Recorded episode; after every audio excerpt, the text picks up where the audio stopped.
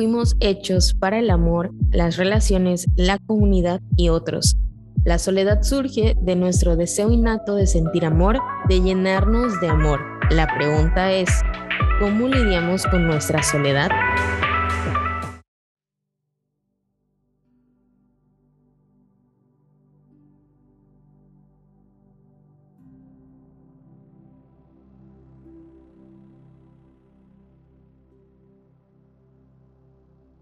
Hola amigos, aquí estamos otra vez, otro nuevo episodio de esta sección favorita para muchos, porque creo que vemos muchos solteros allá afuera. Bienvenidos, María Paola y padre Marlon. Tenemos un tema muy interesante que a veces hay como que muchas partes de detrás de, es una pregunta que igual probablemente nos hayamos hecho antes de tener una relación y es sobre si deberíamos ser amigos primero. Yo creo que la línea del tiempo de las relaciones se vuelve aún más complicada a través de la lente de las citas en línea, ¿no? De las citas en internet, donde pues las personas pueden saltarse esta etapa de la amistad e ir directamente a, a lo que están buscando. Y creo que definitivamente bueno, yo desde mi punto de vista ahorita, antes de entablar esta conversación con el padre y con María Paola, creo definitivamente que deberían ser amigos primero cuando comienzan una relación romántica. ¿Y por qué? La respuesta para mí es muy sencilla, la verdad. Hay que ser amigos en todas las etapas de la relación. Aquí pues no sé qué opina el padre y María Paola acerca de esto y vamos a ir desarrollando la respuesta a esta pregunta. ¿Deberían ser amigos primero? Bueno, yo creo que eh, en nuestra sociedad líquida, como lo decía Bautman, es muy fácil ir corriendo buscando una pareja por ahí sin antes sentarse a pensarlo, discernirlo. Entonces, muchas veces esas dinámicas de la sociedad en que todo es inmediato, en que todo es rápido, nos hacen como que escoger lo primero que se nos atraviesa y pues así nuestro corazón termina destrozado después de un tiempo porque no tomamos la decisión a ciencia cierta, sino que fue algo impulsivo o netamente de los sentimientos, no fue una decisión racional. Y creo que muchas veces caemos en ese error por no querer estar solos o por querer que ya llegue la persona y no, no aprovechamos a conocerla primero en una relación de amistad antes que en algo más como un noviazgo. Me parece muy, muy atinado el punto que está dando Paola, porque ciertamente en esta, llámese cultura líquida, llámese etapa tan mediática que vivimos, ciertamente le hemos puesto un precio muy, o lo hemos puesto como que en la canasta de descuentos la cuestión del, del amor. Como si tú entraras a un supermercado y te encontraras en, en la canastita donde está producto que tiene el 70% de descuento y te encuentras este, lo que ahora muchos llaman amor, que en realidad es algo que tiene poca profundidad. A lo mejor por fuera puede ser muy vistoso, pero por dentro en realidad carece de, de aquello que realmente es el amor con mayúsculas. Entonces, sí coincido en eso con Paola, en, en que hoy en día vivimos una etapa en la que todo aquello, aquello que de pronto se llama, y, y, no solamente aquí quiero hacer un paréntesis a nivel de, del amor, sino también a nivel de cualquier relación humana, como que nos encontramos muchas veces decaídos porque confundimos incluso eh, roles de, amistad o roles de cercanía con alguien cuando a lo mejor aquella persona está siendo muy pasajera y tú ya le diste demasiado de tu corazón, demasiado de lo que tú sientes. Sí hay que involucrar, y aquí es donde viene quizá la parte dolorosa de esta primera parte que estamos abordando, si hay que involucrar un poco más el hecho de ser, primero que nada, ser sinceros con quién somos nosotros mismos. Por eso, si el tema va de, ser amigos de la pareja, en, este caso, quienes conviven o quienes están en búsqueda de una pareja como tal, primero tenemos que ser muy honestos en qué tan amigos somos con nosotros mismos, porque con un amigo no hay, pues no ocultas cosas, a un amigo no, no le guardas secretos, con un amigo eres lo más honesto que puedes con un amigo convive la verdad en todo momento. Entonces, en esta sociedad tan mediática, incluso nosotros mismos podemos caer en ese falso ser amigos de nosotros mismos. tenemos que ser, primero que nada, amigos de nosotros. ¿Amigos en qué sentido? En que yo reconozco que tengo esta o cual virtud, pero que también tengo este o cual defecto. Y que a la hora de que yo, tú, quien nos está escuchando, entablas una relación en la que se empieza a implicar el afecto, tienes que apelar mucho a la honestidad que parte de ti mismo, porque prometer vida, obra y milagros de, de algo es muy sencillo, pero qué tan sincero estás siendo. Creo que también ahí cabería lo de qué tan amigo eres de Dios, no solamente qué tan amigo eres de ti mismo. Exactamente, porque desde lo humano es qué tan amigo soy de, mí mismo en esa honestidad de que sé reconocer y sé decir, sabes que yo puedo ofrecer esto, puedo dar esto o no puedo dar esto. Y luego ya después, desde la fe, en mi amistad con Jesús, yo puedo aportarte esta parte, yo puedo darte esta parte y estoy creciendo en esta parte. Pues creo que en nuestro tiempo también se ha confundido el concepto de amistad y se queda en un simple sentimentalismo y ya no se concibe la amistad como una virtud, sino como netamente un sentimiento. También tenemos el reto como creyentes de convertir a la amistad en una virtud, en algo que, que pues viene o nos nace de la participación o del encuentro con Dios mismo. Sí, nunca vamos a ser más honestos con nosotros mismos que cuando lo somos frente a Dios, porque nosotros podemos ser muy prejuiciosos con nosotros mismos, pero cuando nosotros nos confrontamos con Dios, sabemos que aunque podemos reconocer muchos errores, al final del día la misericordia abraza esos errores y nosotros en ocasiones que nos quedamos en ese sentimentalismo del que habla Paula, queremos escapar a la, a la realidad de reconocernos a nosotros mismos y decir, pues puedo cambiar esta parte de mí o tengo que trabajar en esta parte de mí. Entonces, a más amistad con Jesús, seremos más amigos de nosotros mismos y siendo más amigos de uno mismo, de, desde lo que yo soy, soy amigo de Marlon, soy amigo de Angie, soy amigo de Paula, es decir, de mí mismo, puedo presentar mi corazón de una mejor manera. Y ahora sí, entablando ya el concepto de amistad como tal, amigo de los amigos, por decirlo así, podremos entrar en el tema de qué debe ser primero, ¿sí? ¿Debo ser primero amigo o puedo darme de lleno hacia el paso siguiente de lo afectivo en otro nivel. Y aquí es donde yo le quiero preguntar a Paula y a, Angie, o sea, ustedes, ¿qué opinión tienen de esta parte? habiendo ya dicho que tenemos que ser amigos de nosotros mismos primero, es decir, amigos de lo que reconocemos y, entendemos de nosotros, amigos de Jesús, el amigo de los amigos con mayúsculas, y luego ya ahora sí entendiendo de lo, de lo que vamos hablando encontré que Santo Tomás de Aquino y Aristóteles veían el matrimonio como amistad y Cicerón definió la amistad como armonía mutua en los asuntos humanos y divinos junto con benevolencia y claridad. Hay un libro llamado Amistad Espiritual en donde Alred de Reviews define la caridad como un afecto del corazón y de la palabra, cuidándola con hechos. Así que la amistad se concibe como este amor sincero en nuestro mismo centro. La benevolencia se ve practicando la máxima de que las acciones hablan más que las palabras.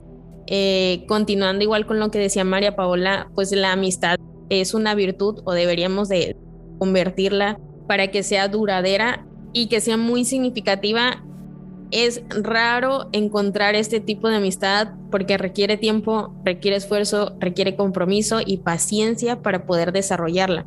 Y debido a que una virtud se basa en el hábito, pues estas amistades tienen el potencial de durar para siempre. Ya lo decía el padre, un buen amigo es alguien con quien puedes contar para dejarlo todo y estar ahí cuando esté en problemas, las personas con las que vas de fiesta no son personas a las que deberías llamar si te metes en problemas serios. Un verdadero amigo lucha por tu amistad y se queda contigo en los momentos de prueba. Su realidad está atada a ti y sienten por ti en lo que estás pasando. Cuando algo bueno sucede en tu vida, ellos están felices contigo. Y cuando algo malo sucede en tu vida, están tristes contigo. Entonces, ese alguien que está dispuesto a tirarte por un desacuerdo o un malentendido que tenga contigo, pues no es un verdadero amigo. Y a lo que quería yo llegar aquí en este tema es que el por qué yo pienso que ser amigos antes de tener una relación romántica debería ser lo correcto, es porque si queremos que algo dure, tiene que basarse en este tipo de relación, ¿no? Aquí diste un punto muy importante. No quiero que quien, nos está escuchando piense que lo que nosotros estamos diciendo son las como un recetario, ¿no? Así como que, ah, ok, si voy siguiendo estos pasos. Exacto, no, no, no. Voy a encontrar este, la forma ideal de, llegar a mi pareja. No, no. Una charla que se da a través de desde la oración. Voy a decirle a mi mejor amigo que sea mi novio. Ándale, no, no, no, no. No, no, no se trata de eso. O sea, es, esto es una idea, eh, surge de, de, las inquietudes que hay precisamente y que encontramos a través de redes sociales y demás. Antes de que se me vaya, siguiendo en, la línea de una verdadera amistad, la verdadera amistad y la que hace que sea duradero, pues es cuando dos personas que están separadas se enamoran de algo más grande y fuera de sí, ¿ok? Cuando dos personas separadas aman a Dios, su relación va a resistir la prueba del tiempo porque el fundamento de su relación se basa en algo que está fuera de ellos, no en el amor que sienten el uno por el otro hay algo que tengo yo bien, bien claro que siempre cuando tengo la oportunidad, ¿no? Lo traigo a colación, es que Dios trae personas a nuestras vidas por una razón. Y estos amigos que nosotros tenemos como virtud son estas bendiciones que nosotros tenemos que considerar como una oportunidad única en la vida. Las citas o las relaciones románticas deberíamos de verlas de esa manera. Y ahora sí, padre. No sé qué, no sé si nos va a regañar o, qué va a decir ahora. No, no, no, no. Ah, yo nada más estaba aclarando primero que nada esa parte, ¿verdad? De que quien nos escuche lo lleve a la oración y, y, lo que le funcione para bien de su vida espiritual, emocional, pues adelante, ¿verdad? Nosotros estamos compartiendo algo. Habrá quien a lo mejor sí encuentra en alguien no propiamente a través de la amistad, sino a través de una relación en la cual si se da un clic desde el principio, puede pasar, pero nosotros estamos hablando de una propuesta en la cual partimos incluso desde más atrás del ser amigo de la otra persona. Primero ser amigo de nosotros mismos, de la persona que soy yo, y luego ahora sí ya puedo ser un buen amigo de alguien más. Y entonces ya en ese ser un buen amigo de alguien más, teniendo a Jesús como mi mejor amigo, yo puedo ir un paso más adelante. Y quiero tocar dos puntos que son muy, muy, muy importantes. Uno es la responsabilidad afectiva, que tristemente le tuvimos que poner así a ser personas decentes, que es un término que se usa mucho en psicología y en todo este tipo de, de detalles terapéuticos y demás, pero pues es una realidad. La responsabilidad afectiva es algo que tenemos que practicar mucho a la hora de emprendemos una relación de amistad, es decir, el decir yo soy de esta forma por esta historia, sin dar detalles de la historia personal de cada quien, pero sí así como dejando claro, porque a lo mejor vengo de esta realidad, vengo de, este, de esta herida, vengo de este dolor. Reitero, no necesitamos contar toda nuestra, porque también eso puede asustar a la otra persona, ¿verdad? Vengo de, ocasionalmente se irá dando la plática y profundizando en cierta herida o no necesariamente, pero sí tenemos que ser responsable de cómo nos presentamos en honor a la verdad, en el hecho de, decir, estoy encantado de ser tu amigo, estoy encantado de seguirte conociendo, pero yo soy esto, esto, esto y esto, y además esto, ¿me explico? Tanto bueno como malo. Ahora, de aquí, si el paso se da de decir, es que yo estoy sintiendo algo por ti, de quien de pronto empecé a ser amigo, y hay una correspondencia, es decir, tanto tu corazón como el mío entienden la misma dirección o tienen el mismo código postal a la hora de comunicarse y saben llevar sus mensajes muy bien, utilizando la analogía del correo, ¿no? Si nuestros corazones están entendiendo bien, tenemos que pasar a una parte que es el hecho de que el mejor amigo de ambos tendrá que ser siempre Jesús. Nunca podrá suplantar a ninguno en ninguna de las dos partes la amistad que se tiene con Jesús. ¿A qué quiero llegar con esto? A que en muchas ocasiones hay parejas que se desgastan tanto por lo que han encontrado en alguien que de pronto pueden llegar a olvidar la importancia y lo virtuoso y lo único que es la amistad con Jesús. Romper nuestra amistad con Jesús o dejar de lado la amistad con Jesús aun y cuando hayamos podido encontrar a una persona que nos puede llenar demasiado emocionalmente en muchos factores y demás, nos puede llevar a otras circunstancias donde el camino a lo mejor ya no es tan correcto ni en cuanto a la vida, la paz que, que yo encuentro en cuanto a la vida de la gracia y eso puede venir a generar muchas fracturas también emocionales. Cuando yo en ocasiones escucho parejas o personas que desbordan el concepto de mi pareja es mi mejor amigo, podría entenderlo hasta cierto punto, pero si eres una persona creyente, tu mejor amigo tiene que seguir siendo Jesús, porque Jesús es el que te va a enseñar a amar de forma adecuada a la persona con la que estás compartiendo tu vida. Y esto es algo que yo, de lo que yo hablo mucho con las parejas que van a, que van a contraer matrimonio cuando me toca hacer presentaciones matrimoniales, tienen que entender que el uno con el otro se van a volver canal del amor de Dios mutuamente. Es decir, Dios va a hacer que su amor baje por una de las partes para dárselo al otro y así mutuamente. Tu mujer serás el canal por el cual yo le daré al hombre el amor que merece y tu hombre serás el amor el canal por el cual yo le daré al hombre el amor que merece. Por eso será tan importante que mantengan esa amistad con Dios.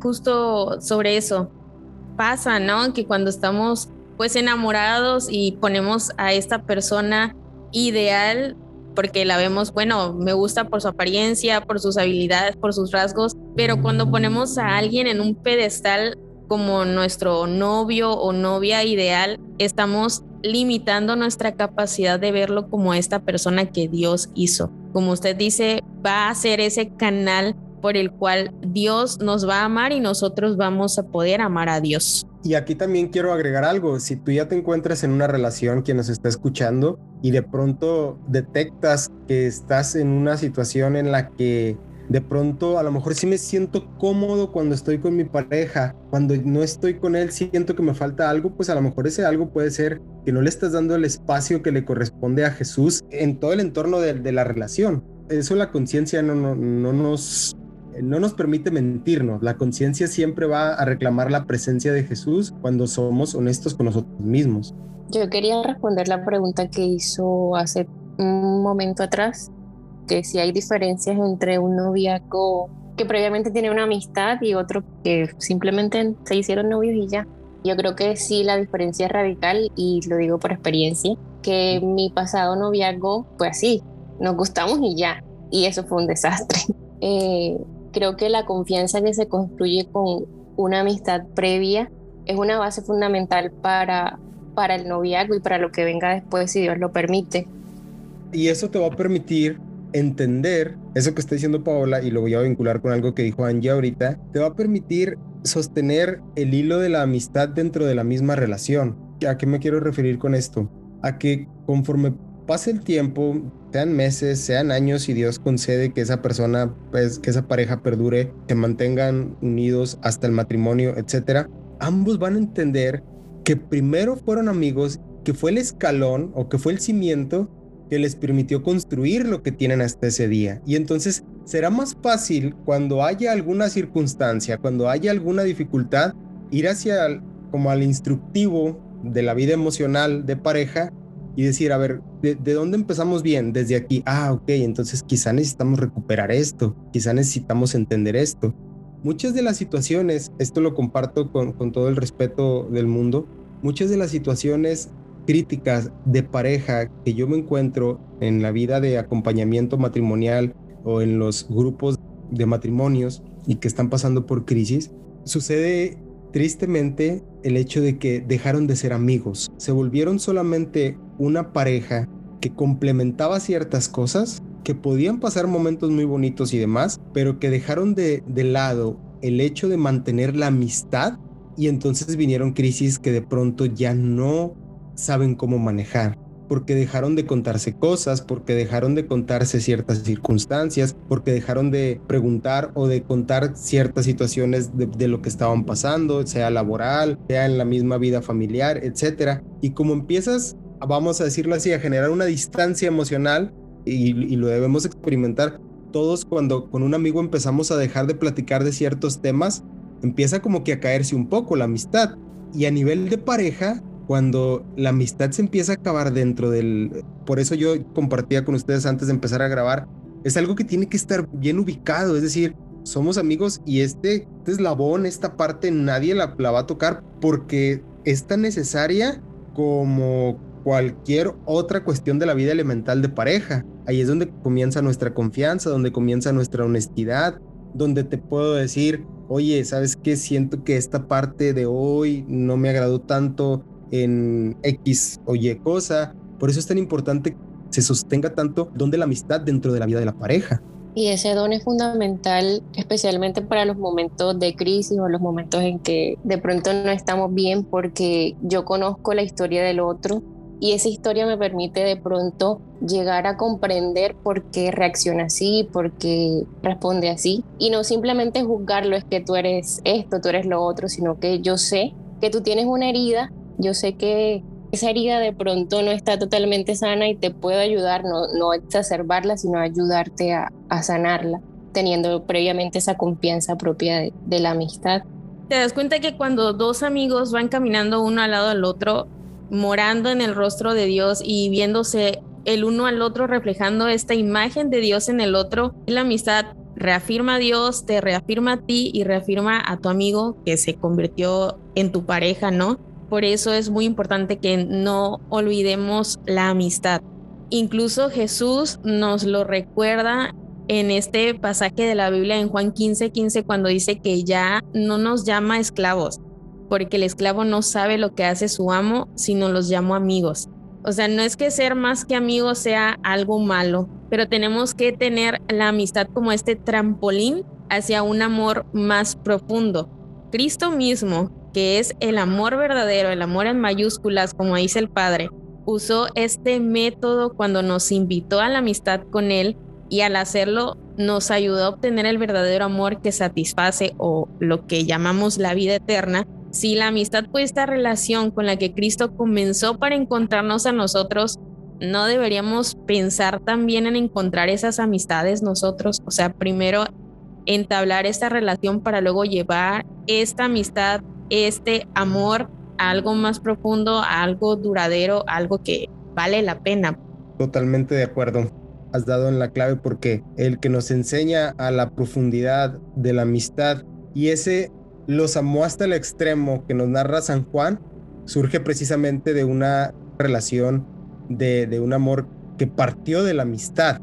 Ese amor que se desborda de Jesús sería llevarlo a, una cuestión ya más cristológica a nivel del misterio pascual, pero que lo retomo por lo que tú dices, cuando San Juan dice, habiendo amado los suyos, los amó hasta el extremo, partió de una relación de amistad. Si queremos o quienes están en, eh, en una relación o quienes están en esta búsqueda y quieren encontrar un amor que satisface, un amor que purifica, un amor que realmente te acerca a lo eterno, debemos entender la enseñanza del mismo Jesucristo. El amor al extremo, claro, partiendo y teniendo como base lo que es sano, ¿sí? no aquello que tiene que ver con algo tóxico ni nada, aquello que es sano, aquello que realmente es de verdad con mayúsculas, parte precisamente de una relación de amistad. Pero también hay que ponerle atención a lo que entendemos por amistad, porque hoy en día en mi tierra se dice con pinchería, esa complicidad que el otro me avara lo que yo hago y no me corrige. Entonces el amigo también tiene que ser ese que sabe corregirte fraternalmente, que sabe que te apoya, pero lo hace desde una visión crítica. Y también ese que te ama aún en tus defectos, en tus caídas, no solamente eh, decir, voy a dejar de ser amigo de él porque es esto, es lo otro, sino quedarte también en esos momentos en que la cosa se pone un poco difícil. Exacto. Y aquí me gustaría brevemente echar un vistazo ¿no? sobre estas falsas amistades, ya que tocaste el tema. Aristóteles en un libro de la ética de Nicómaco, donde habla sobre las amistades, que hay tres tipos de amistades. Amistad de utilidad. Ambas personas se benefician de algo que el otro tiene para ofrecer. Está la amistad de placer, donde ambas personas comparten intereses comunes y se unen por el ingenio, la buena apariencia u otras cualidades agradables del otro. Y está la amistad de virtud, donde ambos individuos se unen por la bondad del otro y juntos se esfuerzan por crecer en la bondad. Y aquí es donde tenemos que los primeros dos tipos de amistad, el de utilidad y de placer, son de corta duración y rotan rápidamente. A medida que las cosas cambian en nuestras vidas, también lo hacen nuestras necesidades y las actividades que encontramos placenteras. Y digamos que esas son como las amistades falsas que podemos distinguir a veces fácilmente, a veces no tan fácil, pero tarde que temprano nos damos cuenta cuando es algo falso. La tercera amistad a la que deberíamos aspirar es a ser amigos de virtud, que ya lo, bueno, yo lo comenté desde el principio. Y para llegar a esa amistad de virtud, Santo Tomás de Aquino propone tres elementos en la suma teológica. El primero de ellos es el amor de benevolencia, querer el bien para el otro. El segundo, que la benevolencia debe ser recíproca, es decir, no solamente yo desearte el bien, sino que tú también me deseas a mí lo mejor o el bien supremo. Y tercero, los amigos deben compartir algo en común. Y aquí en esta parte decía que ese aspecto en común no debe ser meramente algo material, sino algo más allá, algo que lleve a la virtud, como por ejemplo crecer en la fe, la práctica de las virtudes. Y es bien interesante porque dice que un amigo del mundo o un amigo sí que encuentras por ahí en una discoteca, él no te lleva a la práctica de esos tres elementos. De pronto no te aporta tanto esos elementos como una persona con el que compartes tus gustos en cuanto a, la fe, a, lo que cree, a Dios. Obviamente la otra persona nunca va a ser igual que tú, pero sí una persona que en vez de ser obstáculo, te ayuda a, caminar en esa vía. Y una cuestión, eh, hablando de las amistades sanas y luego la amistad que se llevan en la vida de pareja y demás, y retomando lo que decía Angie en torno al, ya no los llamo siervos, sino amigos, es muy interesante ver el contexto en el cual se está dando este texto, precisamente es el discurso sobre la vida verdadera. Y a lo que quiero llegar es a que una amistad que es real te va a permitir dar frutos. Una amistad que se concentra realmente en lo que es el concepto de amistad, todo lo que implica, te va a llevar a dar frutos. ¿Qué quiere decir? Todos entendemos, bueno, quiero, a lo mejor estoy siendo un poco eh, errático con el término, pero creo que sí comprendemos cuando hablamos de los frutos de los que hablamos en el Evangelio. Y entonces a nivel de pareja, una pareja que tiene bien entendido el nivel de la amistad o ese eslabón de la amistad que está ahí bien puesto, va a entender que siempre el mantenerse vinculado bajo esa figura le va a hacer crecer, le va a permitir dar frutos, porque lo ha entendido perfectamente a la, a la imagen de lo que Cristo mismo nos ha enseñado.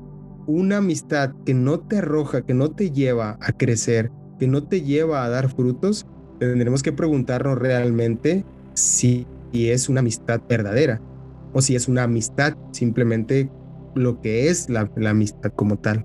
Tengo una pregunta para usted. ¿Cree que en la amistad uno se se puede empezar a donar, no tanto como lo hacen los esposos, pero sí en cierta medida, empezar a hacer don para el otro. Sí, evidentemente, la noche en que Jesús lava los pies a sus apóstoles es precisamente el mandamiento del amor. Todos estamos llamados a una donación en ese sentido. Si lo estamos llamados con los que no son nuestros propios amigos, lo estamos todavía más con los que sí son nuestros amigos evidentemente, como dices tú, no al nivel de una relación conyugal, porque ese es un salto más profundo al que no todos estamos llamados, que no se puede dar con todos, que el, amor de pareja es único, es, es de dos, es muy particular, muy íntima, muy profunda. Si entiendo tu pregunta, claro, tiene que haber una donación en ese sentido. La escena de Jesús lavando los pies a sus apóstoles y él mismo afirmándolo, ¿verdad? Si yo, siendo quien soy, lo hago, tiene que estar presente entre nosotros mismos. No sé si respondo a tu pregunta, Paula. Sí, total. Por ahí va la cuestión. El permanecer con ese tesoro de la amistad dentro de la pareja permitirá que en el nivel del afecto que sigue, que es único en la pareja, no haya abusos de ningún tipo, no haya daños de ningún tipo, no haya errores de ningún tipo, porque previamente se ha podido dialogar, se ha podido establecer a través de lo sano que es la amistad, a través de lo verdadero que es la amistad, hablando de lo que ya dijimos, que es, como decía Paula, dejando bien claro que no es una complicidad eh, mala, que no es una complicidad que tiene que ver con el te permito esto aunque me duela, o me callo esto aunque me duela, no, no, evitando eso, sino hablando de la amistad de verdad. Cuando esto se mantiene, cuando esto se sostiene dentro de la pareja, va a permitir que cuando den un, el salto, cuando abran la puerta hacia esa parte tan íntima que es la afectividad que es todo lo que implica ya la vida de pareja, que solamente ellos comparten una afectividad ya en un amor que implica una relación más íntima, evitará daños, evitará abusos, evitará eh, fatigas, porque primero hemos pasado por el filtro de ese saber dialogar, de ese saber confiarnos, de, de ese saber entender por qué puedo actuar de esta forma o por qué puedes actuar de esta forma, por qué podemos permitirnos esto o por qué no podemos permitirnos esto. Esto también será una clave importante y, será una, una llave importante para mantenerse unidos en ese amor que ha nacido primero y que se ha sostenido en la base de la amistad. Sin olvidar, y con esto quiero concluir mi participación, que primero somos humanamente amigos de nosotros mismos, amigos en lo personal. Jesús es nuestro y va a ser nuestro mejor amigo siempre. Y en la medida en que yo mantenga esas dos líneas bien ubicadas, es que podré abrazar con todo el amor que conlleva e implica a mi pareja, porque he aprendido a ser amigo mío y mi mejor amigo es Jesús, y de ahí puedo ser amigo del que es, de quien es mi pareja, ella o él. Sí, es como saber mantener el orden, como lo dice el padre, antes, durante y después de, la, de que ya estamos en la relación. Y es algo que nos cuesta porque tenemos un corazón concupiscente y está herido y pero la idea es siempre tener a Cristo en el centro, pues recordar esa frase muy famosa que dice amistades largas, noviacos cortos, matrimonios no recuerdo. para toda la vida. Eso. Porque ¿para qué te casas si no va a ser para siempre? Exacto. Exactamente. Como dice Paola, las parejas que tienen a Jesús en el centro en su vida van a encontrar, no, no estamos diciendo que sea magia, esto no es magia, la vida de fe nunca será magia, es misterio. Es gracia es gracia, exactamente hacia allá iba. Nótese que Paola trae los términos muy bien trabajados, pero sí es gracia, evidentemente.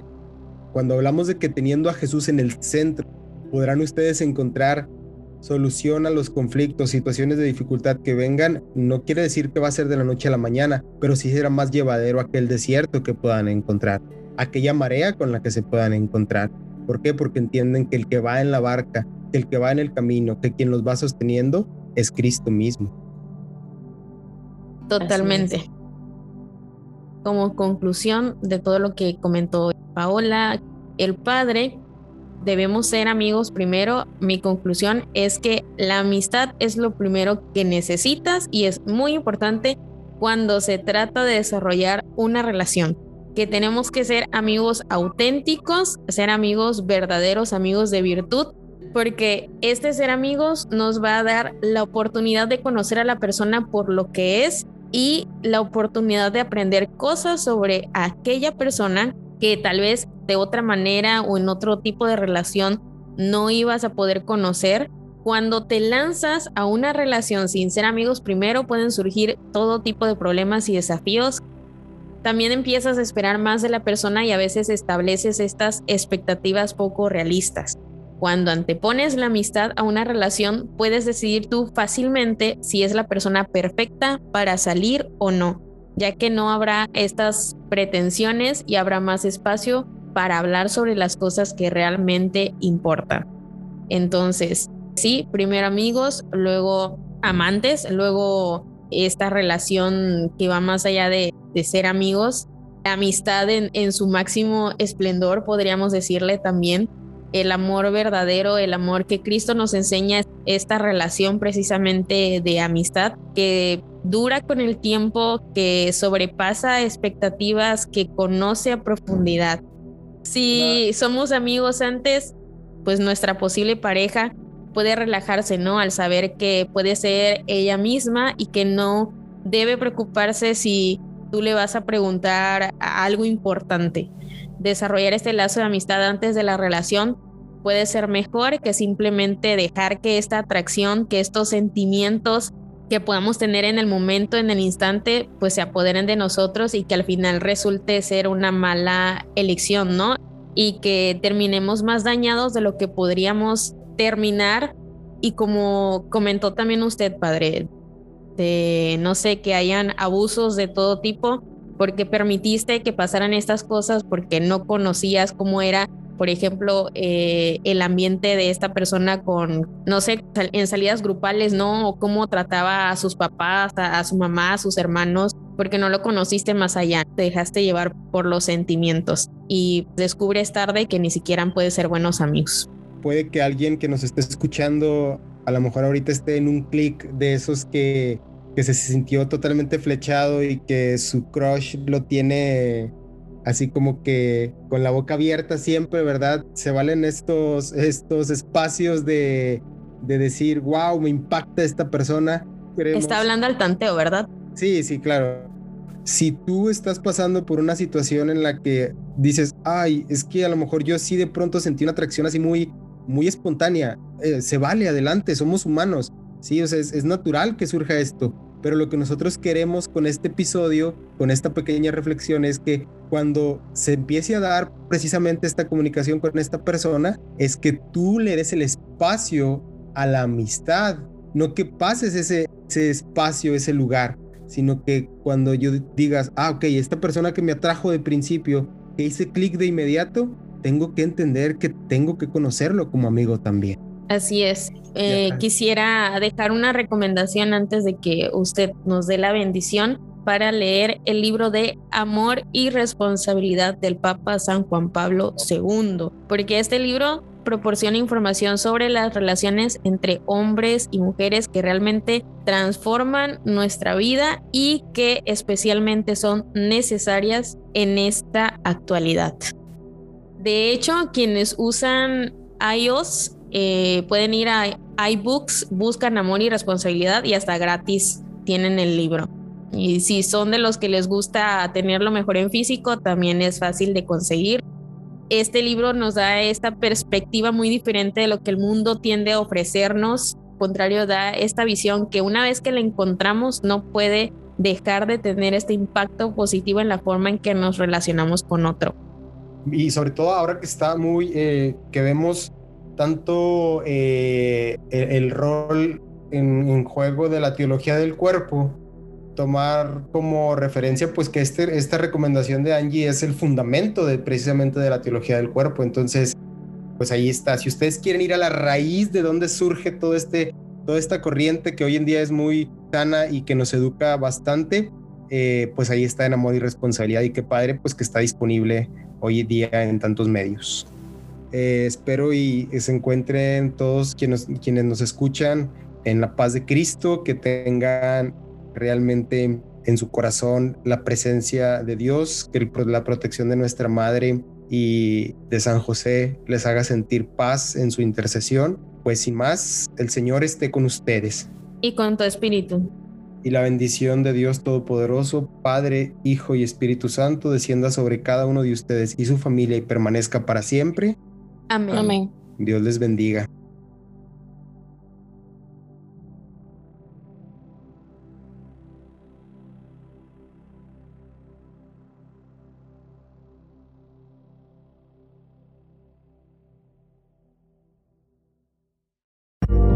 Gracias por escuchar el podcast de Eco Evangeli. Si disfrutaste de este episodio y quieres correr la voz, suscríbete y déjanos una reseña, ya que así podemos hacer llegar nuestro contenido a más personas. Asegúrate de escucharnos una próxima vez mientras ayudamos a revitalizar la grandeza del catolicismo. Si deseas más contenido e información gratuitos, ve a ecoangeli.com. Nos escuchamos pronto.